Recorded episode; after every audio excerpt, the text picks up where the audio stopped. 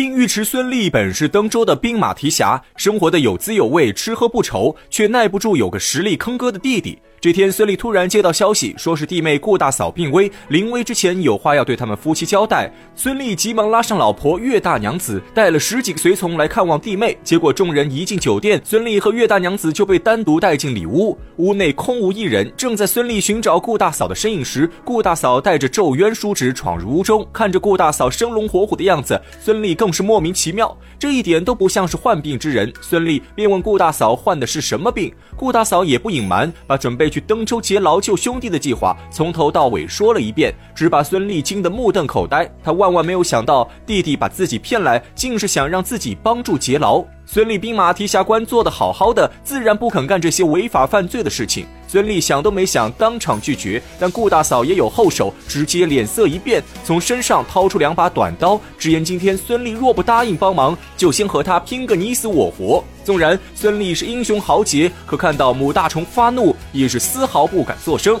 在顾大嫂的威逼下，只能答应出手相助。顾大嫂这才转怒为喜，告诉孙俪后续计划。劫牢一旦成功，登州城肯定不能再待。还好咒渊有三个朋友正在梁山坡当头领，分别是邓飞、杨林和石勇，因此劫牢之后可以去投奔梁山坡。计划商议妥当后，众人各自回家准备。次日，咒渊叔侄从登云山带了二十几个心腹小喽啰，孙兴家召集七八个心腹伙计，孙立也带了十几个心腹手下，四十多人分成两拨，带着兵器偷偷混入登州城。顾大嫂首先扮成一个送饭的妇人，去牢里给谢家兄弟送。送饭，有月河在牢内接应，顾大嫂顺利进入牢中，而孙俪则故意在牢房门口闹事。顾大嫂趁机让月河放出谢家兄弟，自己掏出短刀杀掉狱卒。众人里应外合，劫牢计划大获成功。救出谢家兄弟后，众人一路杀出登州城。此时，谢家兄弟想起毛太公怨恨难平，索性一不做二不休，带着众人血洗了毛家庄，把毛太公一家老小全部斩尽杀绝，抢夺了许多财物，又放了一把火，将毛家庄烧成灰烬。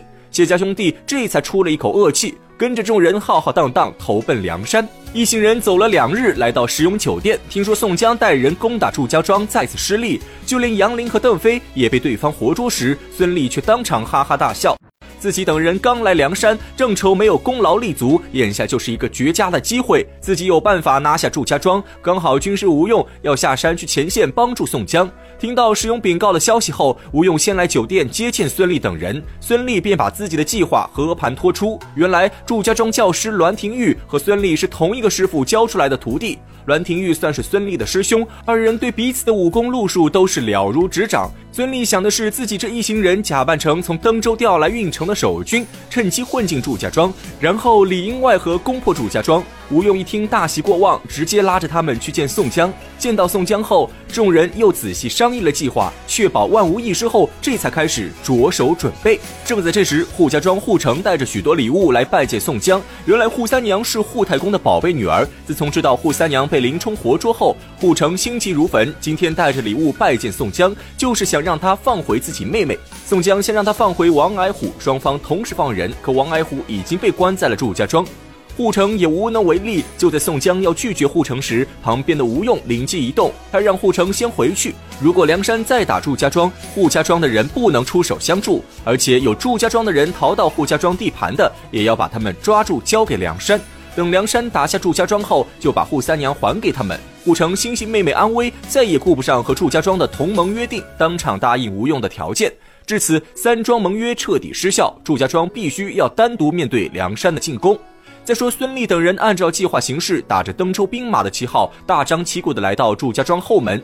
这面大旗还是梁山造假团队星夜造出来的，表面毫无破绽。祝家庄内的栾廷玉听说是孙俪到来，立刻大开庄门迎接孙俪。师兄弟二人久别重逢，皆大欢喜。只是栾廷玉是真心欢迎孙俪，孙俪却虚情假意，暗藏祸心。按照吴用提前设计好的说辞，孙俪表示自己是专门从登州调来运城防御梁山贼寇的。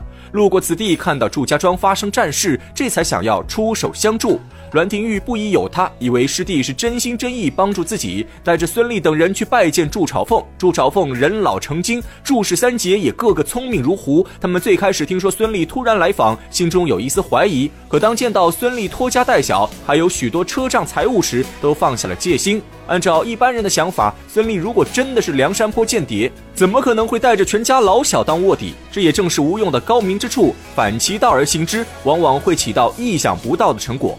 孙俪成功获取祝家庄的信任后，在祝家庄一连住了两天，平安无事。到了第三天，宋江带兵再次攻打祝家庄，祝彪拍马出阵迎战花荣，二人斗了五十多回合不分胜负。当日各自鸣金收兵。到了第四天，宋江又带人在祝家门前挑衅，这次战况更加激烈。